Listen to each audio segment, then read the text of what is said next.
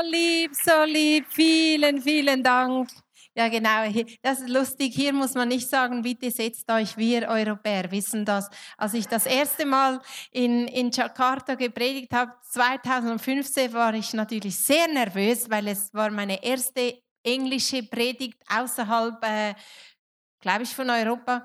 Und ähm, dann sind die stehen geblieben die sitzen nicht automatisch ab. Und ich habe es nicht gemerkt, weil ich so nervös war.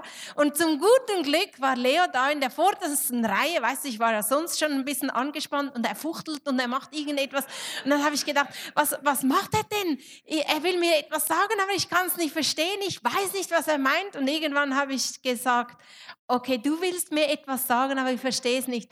Die Leute stehen noch.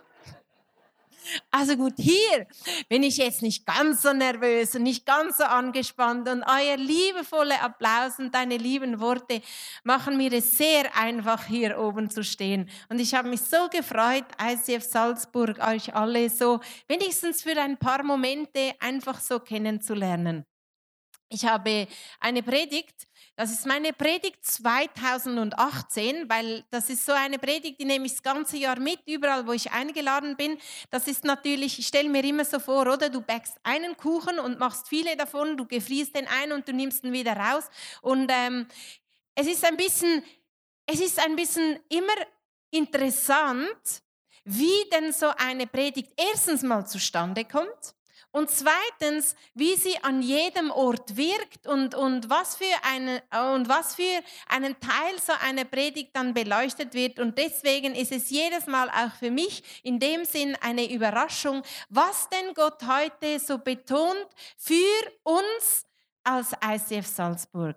Also das ist meine Predigt 2018 und die fängt folgendermaßen an.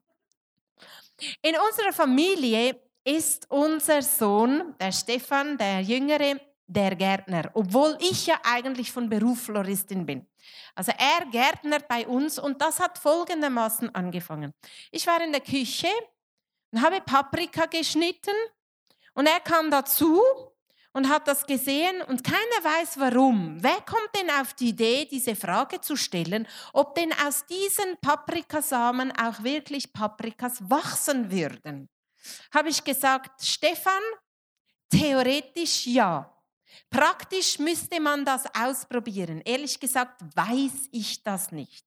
Also wenn du jetzt da die Samen siehst, die da rauskommen, genau, denkst du, dass da was kommt? Er hat die alle aufgesammelt, weil ich habe gesagt, weißt du, also der Zeitpunkt müsste dann schon noch passen, hat die alle aufgesammelt, in ein Glas gepackt und irgendwann vergessen und dann irgendwann, Monate später, nimmt er das Glas wieder hervor. Erstens mal im Glas, die Samen, habe ich gedacht, das kommt nicht gut. Zweitens, wenn du die also ein paar Tage aufbewahrst, geschweige denn ein paar Monate, sehen die so verschrumpelt aus, dass ich gedacht habe, du liebe Sohn, das wird nichts. Aber wir haben es ausprobiert. Er hat Erde gekauft, er hat Saatschalen gekauft, er hat die Samen reingetan. Wir haben gewartet und gewartet.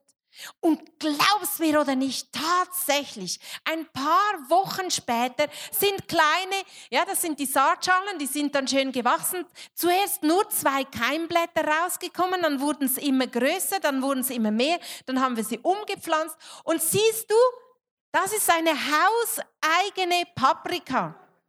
Und dann im nächsten Jahr ging es wieder los, weil wir haben dann Samen von dieser Paprika gesammelt und dann wieder gesetzt. Und jetzt ist also jedes Jahr im März ist äh, äh, verwandelt sich unsere, unser Wohnzimmer in ein, in ein Tribe-House. Also äh, das muss ich jetzt filmen und das habe ich euch mitgebracht. Das ist Schweizerdeutsch, aber ihr könnt es oben lesen.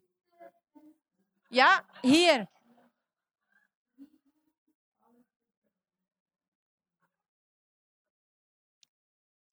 Ist es nicht erstaunlich, dass aus diesen Samen einfach diese Paprika wachsen, sogar, also wir haben einen Steingarten, sogar in den Töpfen wachsen die. Das ist echt verblüffend. Und das sind dann so Beispiele, die prägen sich mir ein und die machen etwas mit mir. Und schön finde ich, wenn dann daraus eine Predigt entsteht. Das Gleiche war, als ich zu Hause Äpfel aufgeschnitten habe. Ich liebe geschnittene Äpfel. Jetzt kam also unser Sohn wieder in die Küche, sah mich Äpfel schneiden, hatte das Auge für diese Samen und hat gesagt, sag mal Mami, gibt es denn aus diesen Kernen auch Äpfelbäume? Habe ich gesagt, Stefan, theoretisch ja. Also ehrlich gesagt, praktisch ähm, braucht es da noch ein bisschen mehr Glaube als für die Paprika. Gut, er hat die Samen gesammelt, sie waren wieder ziemlich verkrümelt und verdorrt und sie sind ja so klein. Also kann sie fast nicht zwischen zwei Fingern halten. Er hat sie eingesetzt und hier sind die Exemplare in unserem Garten. Also das, das vorne ist Basilikum, aber hinten siehst du schon ein bisschen einen Baum. Also der richtig gute ähm, Stecken, das ist der Stützstecken, aber immerhin, es ist ein Baum. Das Erstaunliche ist, dieser Baum ist mindestens schon vier Jahre alt und es gibt jedes Jahr neue. Also wir haben Äpfel, Äpfelbäume, die sind so ein paar Monate alt, dann ein paar Jahre alt, dann ein Jahr, zwei Jahre. Also es gibt jedes Jahr gibt es neue, so durchschnittlich. Das ist ein Apfelbaum, der ist wie gesagt schon mehrere Jahre alt. Der hat noch nie geblüht. Ich habe natürlich unterdessen, weil ich diese Predigt jetzt schon viel hatte, ähm, auch schon Tipps gehört und so. Also was mir auffällt, ist eine Paprika, die wächst in einem Jahr von so einem kleinen Samen zu einer Pflanze. Sie blüht in einem Jahr und sie gibt Früchte in einem Jahr und im, und im Winter geht sie kaputt. Beim Apfelbaum war es so. Habe ich gedacht, jetzt nimmt es mich Wunder, was mit dem passiert über den Winter. Er hat die Äpfel, äh, die, die, die, die Blätter verloren. Also und das wirklich nur so eine, eine dünn, ein dünner Stecken, ganz ein dünner, ist in diesem Topf. Da habe ich gedacht, gut, mit dem, das war es jetzt. Aus, nie Früchte getragen, nie Blüten gehabt. Im Frühling sind aus diesem scheinbar dürren Stängel sind wieder Blätter gewachsen und das passiert jedes Jahr. Und eines Tages werden da auch Blüten kommen und eines Tages werden da auch Früchte kommen. Es dauert nur einfach. Es dauert, aber jeder weiß, normalerweise überdauert ein Apfelbaum eine ganze Generation. Es geschieht nicht in einem Jahr, vom Samen bis zur Frucht, wie bei, wie, wie bei der Paprika. Beim Apfelbaum dauert es. Dafür überdauert er eine Generation. Und wenn es ums Thema Berufung geht, wo ich heute darüber sprechen möchte, sind genau diese Bilder mit diesen Samen und diesem Apfelbaum, der länger dauert und dieser Paprika so ein eindrückliches Bild geworden, weil wenn wir von Berufung sprechen, gehe ich mal davon aus, bei mir war es so, gehe ich mal davon aus, bei einem großen Teil von uns erlebt das auch so, dann denken wir an einen Apfelbaum mit all seinen Äpfeln daran. Und vergessen, dass es mit einem Samen beginnt.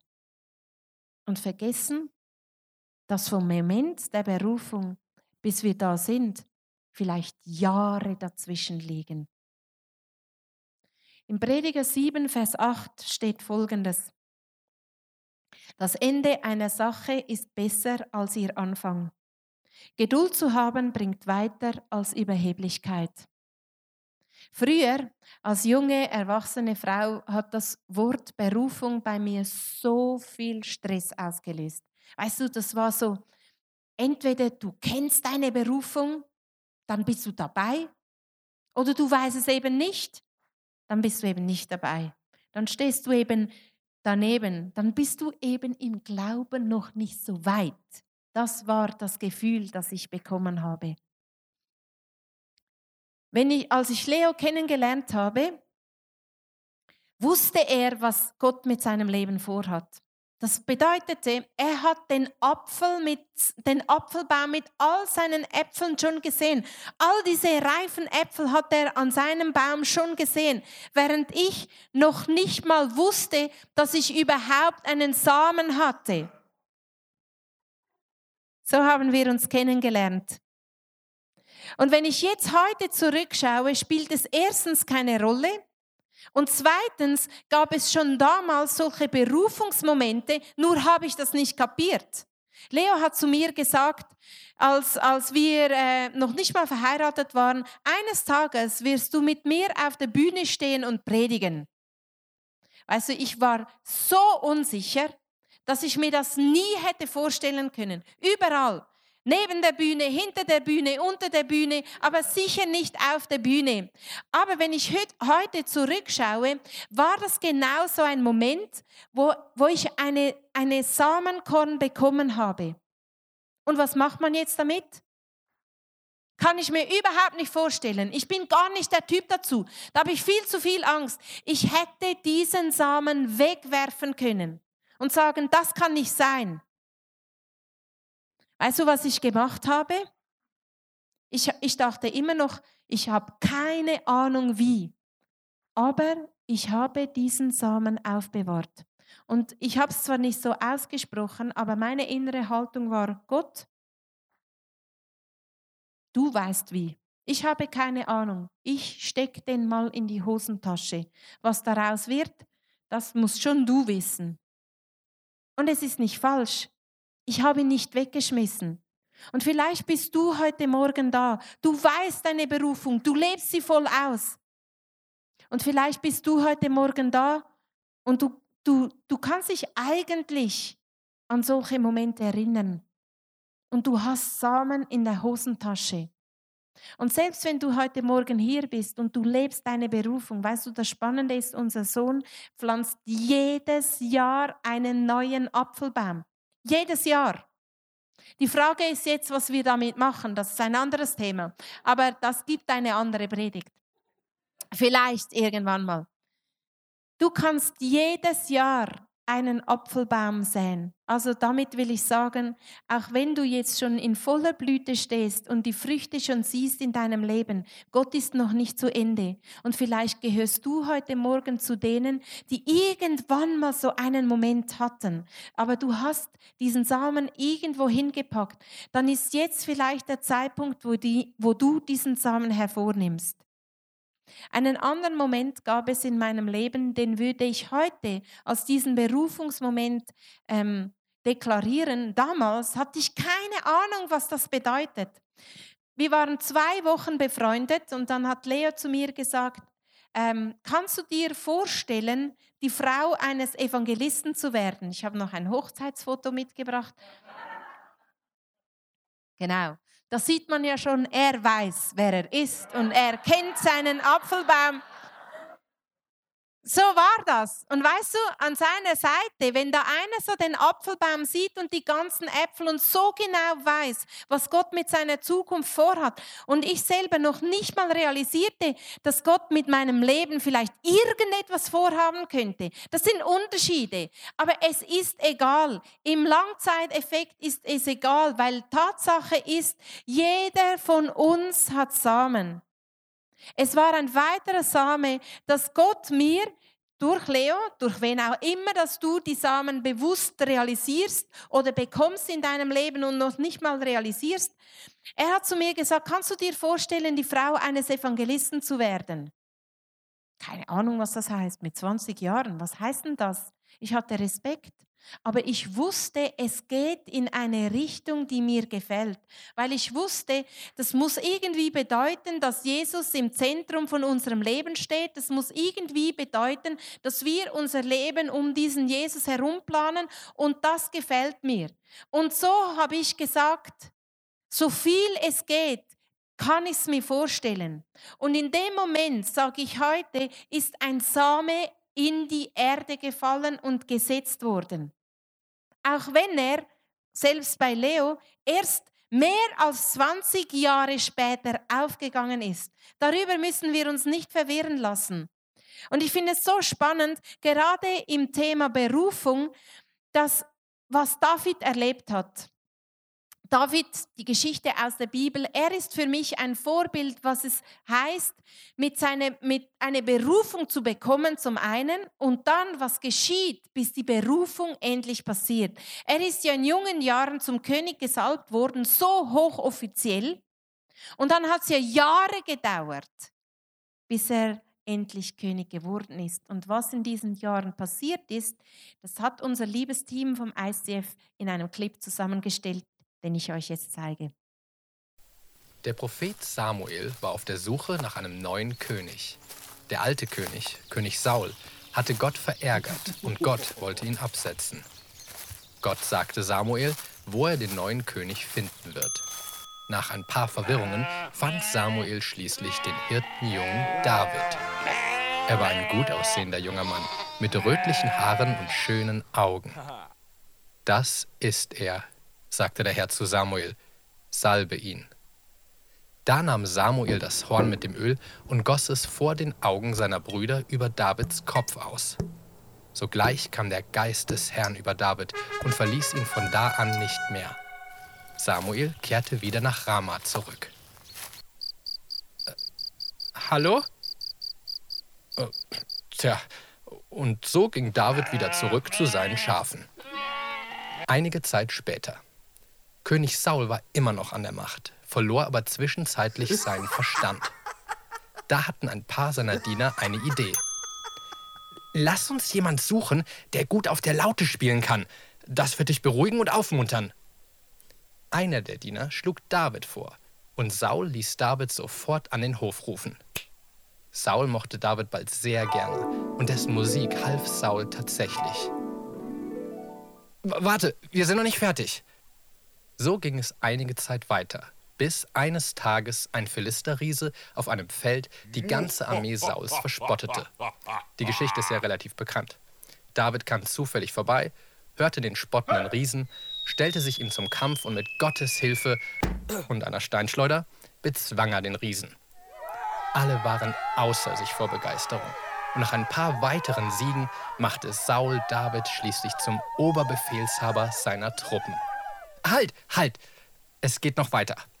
David war bald beim Volk viel beliebter als der König.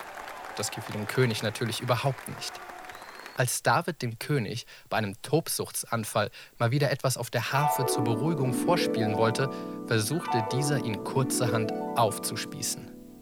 David konnte ausweichen, aber von da an war ein Knacks in der Beziehung. David schlug noch viele erfolgreiche Schlachten für den König und wurde beim Volk immer beliebter, aber vom König immer verhasster. Irgendwann wurde die Luft so dick, dass David fliehen musste. Er begab sich ins Exil und langsam scharrte sich eine Armee um ihn herum. Für eine lange Zeit verfolgte Sauls Armee David und seine Männer unerbitterlich und versuchte ihn zu töten.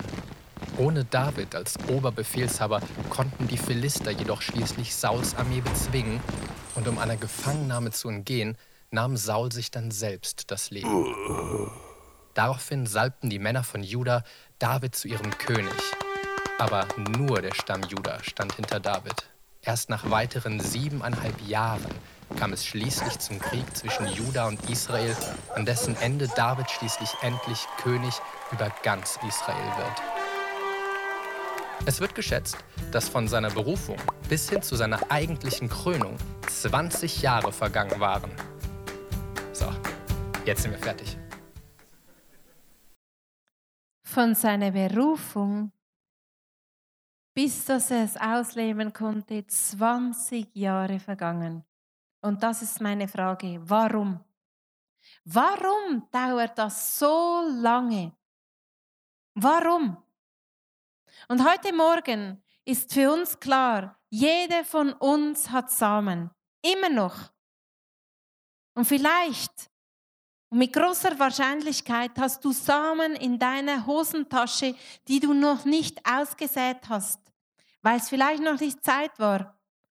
Aber vielleicht ist auch heute der Moment, wo du sagst, hey, stimmt, da war doch noch mal dieser Gedanke, da war noch mal dieser Traum, da war noch mal diese Vorstellung. Ich nehme das wieder hervor. Diese Träume sind vielleicht so vertrocknet und du glaubst nicht, dass da noch mal was wird. Aber dann erwarte ich heute Morgen, dass Gott dir noch mal so ganz persönlich so einen Berufungsmoment schenkt, wie er David geschenkt hat. Ob du das realisierst oder nicht, das war in meinem Leben nicht entscheidend.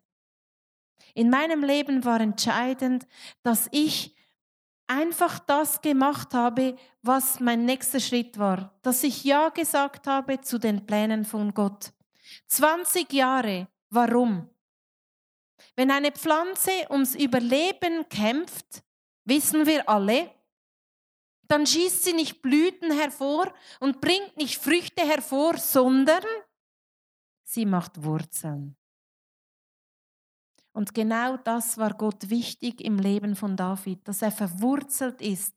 Und unser Herz wird als Ackerboden dargestellt. Und deswegen möchte ich jetzt diese drei Stationen im Leben von David anschauen und uns inspirieren an seinem Leben, was in diesen 20 Jahren passiert ist, was in deinem Leben vielleicht passieren kann, wenn du am Warten bist, bis das endlich dieser Apfelbaum diese Blüten bringt, bis er endlich diese Früchte bringt. Wurzeln, das ist wichtig. Und David brauchte ein Wurzelsystem, das groß genug war, damit er nachher das Gewicht der Krone tragen kann. Das finde ich so ein schönes Bild.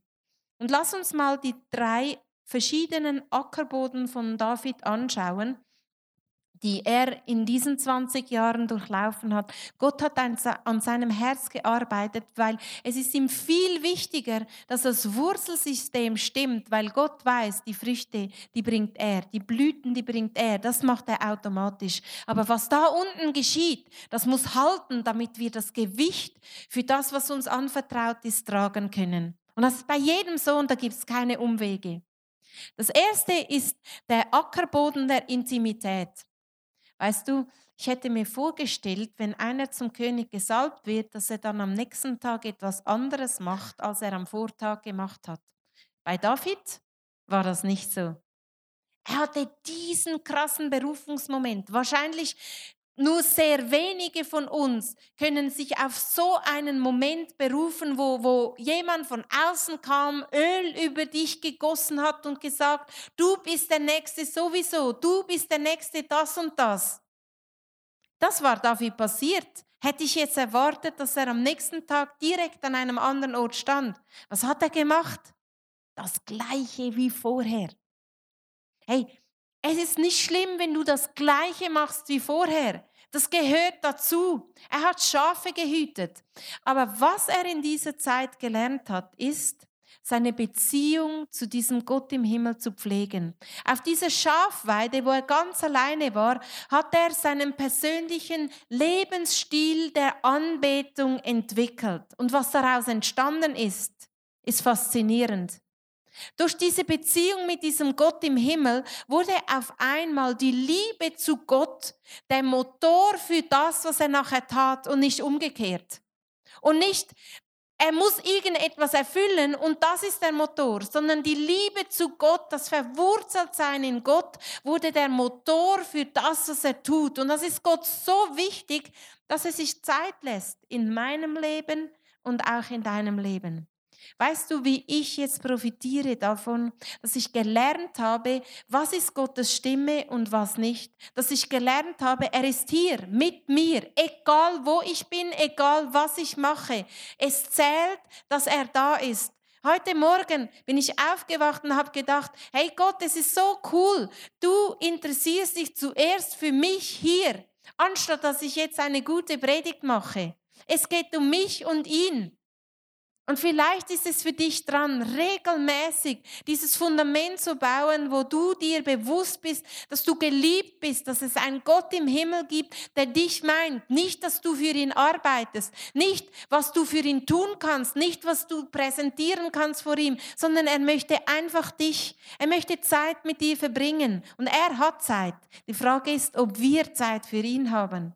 Und das war Gott wichtig. Das ist der erste Ackerboden, die Intimität, das, die Beziehung, die von Herzen kommt. Vertrauen, das tief da drinnen ist. Da kannst du rundherum stürmen. David war allem ausgesetzt. Aber diese Beziehung zu Gott, die konnte er üben, die konnte er etablieren, die konnte er nähren, die konnte er aufbauen, die hat er mitgenommen in alle seine Phasen. Und das finde ich wunderschön am David. Das zweite, das ist der Ackerboden des Dienens. Er hat gedient. Seinem Vater mit Schafe hüten, seinen Brüdern musste er Essen aufs Schlachtfeld bringen. Hätte ja sagen können, hey, hallo, ich bin der König. Ich bin der, dem man Essen bringt. Und es wäre ja in dem Sinn nicht falsch gewesen. Aber er hat gedient. Er hat gedient, er hat Saul gedient. Er war am Königshof. Wie muss er sich gefühlt haben? Wir lesen das, für uns ist das ganz normal. Wie muss er sich gefühlt haben, einfach diesen König Saul zu spielen und denken, hallo, eigentlich gehöre ich jetzt auf den Thron. Man sieht ja, dass Gott bei dir nicht mehr da ist. Du, du, du bist ja durchgedreht. Jetzt mach mal Platz, jetzt komme ich. Ich habe die Berufung. Er hat gedient einfach gedient. Einfach gedient. Und das Spannende ist, in Apostelgeschichte 13, Vers 36 steht, denn David ist ja gestorben, nachdem er den Menschen seiner Zeit nach Gottes Willen gedient hatte. Für mich heißt das so viel wie, der hat eigentlich nie aufgehört zu dienen. Er war ein Diener. Auch als König war er ein Diener. Und weißt du, was er als Diener gelernt hat? Er hat gelernt, dass Gott ihm die Türen öffnet. Dass Gott den Moment bestimmt, wo er ihn als König setzt. Und David hatte die Geduld, 20 Jahre zu warten, bis Gott ihm den Thron übers ganze Volk gab. Er hat gedient, er hat einfach das gemacht, was dran war. Und es ist so spannend, wenn ich zurückschaue. Wir haben gedient. Einmal gab es so einen Moment, da hat Leo zu mir gesagt, also du musst jetzt nicht mehr arbeiten, jetzt ähm, verdiene ich Geld und ähm, wir leben von einem Gehalt und du kannst jetzt wählen, was du machen möchtest. Und wir haben gebetet, weil ich wusste, ich möchte eine Ausbildung, wenn machen, dann soll sie ICF zugutekommen und ich soll es auch machen können, noch wenn ich Kinder habe. Und dann haben wir einen Tisch gesehen, also ich habe einen Tisch gesehen, so ein, ein, ein, Festtisch mit Festbank, ich saß da und ich habe gegessen gegessen und dann habe ich auch so einen Altar gesehen, also so, so einen Tisch, wie man in der Kirche hat. Und ich stand da und ich habe gegessen und Essen ausgeteilt. Und dann die gute Frage, was bedeutet das jetzt? Und dann hat Leo gesagt, ah, das bedeutet, du beginnst mit Seelsorge. Also ehrlich gesagt habe ich jetzt den Zusammenhang nicht direkt gesehen von diesem Tisch, aber ich habe gedacht, ja gut, dann fange ich halt mit Seelsorge an. Ich habe meinen Job gekündigt, ähm, den ich da ähm, irgendwo hatte und bin einfach ins ISF gekommen und ich habe mich zur Verfügung gestellt für Seelsorge. Ich hatte nicht sehr viel Ahnung, habe dann gemerkt, ah, ich muss vielleicht noch einen Seelsorgekurs machen, dass ich auch weiß, wie das geht. Heute macht das Bild natürlich für mich Sinn. Also Essen, das heißt, ich esse von Gott und ich gebe es wieder weiter. Aber es beginnt manchmal so an einem anderen Ort aber Gott kommt zum Ziel. Er weiß, wann in deinem Leben der richtige Zeitpunkt ist. Mach das, was vor deinen Füßen liegt. Diene in deiner Familie, in deiner Nachbarschaft, in deiner Kirche, hier im ICF Salzburg, wo auch immer es einfach dran ist. Und er öffnet dir die Türen. Das ist ein göttliches Prinzip. Wenn der Wurzelboden stimmt, dann kommen die Früchte automatisch, weil dafür schaut Gott. Der letzte Ackerboden, das ist der Ackerboden der Gemeinschaft. David, habe ich gedacht, der geborene Leiter. Der kann das. Der kann leiten, der kann führen, der kann König sein. Das war meine Vorstellung. Ich hätte mir nie gedacht, dass möglicherweise seine Leiterschaft, ups, seine Leiterschaftsbegabung in Form von einem Samen in ihm war, den es zu entwickeln gilt, den es zu kultivieren gilt, den es auszubauen gilt. Und er hat so ein paar verruchte Männer um sich herum geschart, so 400 Männer, und war mit dieser Gemeinschaft unterwegs. Und in dieser Gemeinschaft hat er gelernt, Vision zu vermitteln, hat er gelernt, Menschen zu ermutigen, Menschen eine Vision zu vermitteln und für seine Sache zu gewinnen. Er hat gelernt, Menschen Vertrauen und Vertrauen zu gewinnen. Er hat gelernt, Menschen zu respektieren und Respekt zu bekommen. Er hat gelernt, Ehre zu geben und Ehre zu zu bekommen. Das hat er in einer kleinen Gemeinschaft gelernt und dann war er bereit, das Gewicht dieser Krone zu tragen. Nach 20 Jahren ist er erst zum König über das ganze Volk gesetzt worden. Und ich finde das so ermutigend, wenn du heute an dein Leben denkst. Denk nicht, dass Gott dich vergessen hat. Denk nicht, dass du irgendwo so einer dieser Apfelbäume bist, halt noch nie Frucht getragen haben, auch nie Frucht tragen werden. Gott schaut dazu. Und weißt du, was ich unterdessen gelernt habe? Ich habe unterdessen gelernt von Videos auf YouTube, dass die die, also die meisten Äpfelbäume, die werden abgeschnitten, die, die, die werden aufgepfropft auf ein Fundament. Die werden aufgepfropft auf einen Stamm und, und dieser Ast wird aufgepfropft und erst dann tragen sie Früchte. Das ist auch so ein starkes Bild. Wir brauchen die Gemeinschaft. Wir brauchen eine Kirche, wo wir eingepfropft sind. Wir brauchen diese Glaubensgemeinschaft, dass wir Früchte bringen können. Und ich glaube wirklich, dass heute das die Botschaft ist für, für uns als ICF Salzburg. Wir brauchen die Gemeinschaft, wo wir uns eingeben, damit wir Früchte bringen können. Alleine geht das nicht. Die Leute sagen mir, diese Äpfelbäume in meinem Garten, die werden keine Früchte bringen, weil sie sind nicht aufgepfropft. Und das habe ich jetzt erst in den letzten Wochen gelernt. Ihr seid jetzt die Ersten, die diesen Zusatz, die, die in Genuss von diesem kleinen Zusatz kommen, aber ich finde ihn wichtig für heute. Wenn wir uns jetzt Gedanken machen über unser eigenes Leben, dann gibt es ein Jetzt. Ich habe das in einer Grafik mitgebracht. Ein Jetzt hier da stehen wir an verschiedenen Orten, aber jeder von uns hat Samen. Jeder von uns im Leben hat immer noch Samen. Jeder von uns hat eine Berufung. Wir denken, heute die Berufung, morgen die Frucht, morgen bin ich da. Direkte Linie von einer Verheißung von Gott, direkt am nächsten Tag die Erfüllung. Aber Gott denkt in Linien, er denkt in Formen, weil er uns formt.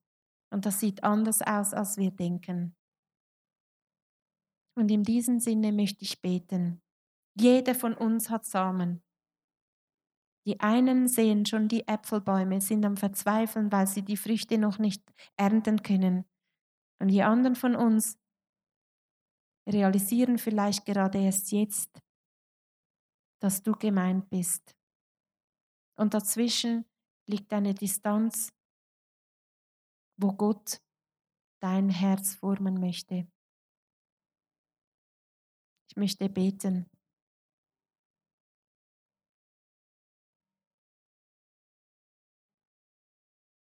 Himmlischer Vater, ich möchte dir einfach Danke sagen, dass du jedem von uns Samen gegeben hast, dass jeder eingepflanzt ist bei dir.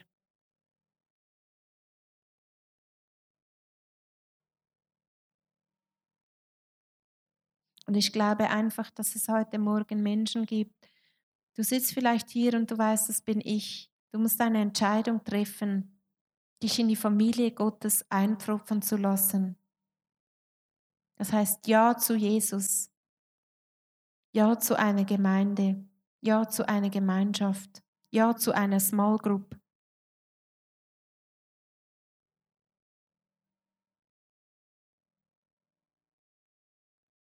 Und ich bitte dich, Heiliger Geist, dass du einfach durch die Reihen gehst. Dass du auch so ähm, Rollladen öffnest und einen Blick gewährst, wie du die einzelne Person siehst.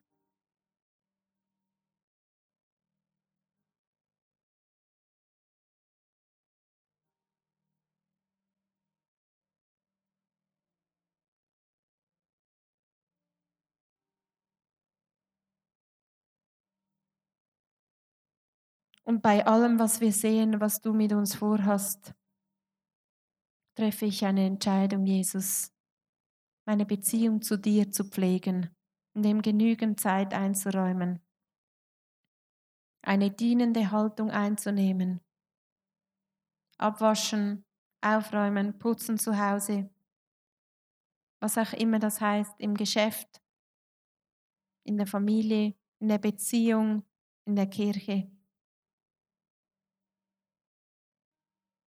Ich bin deine Dienerin.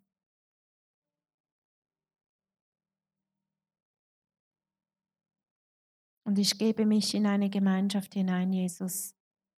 Orte, wo man verletzt wird.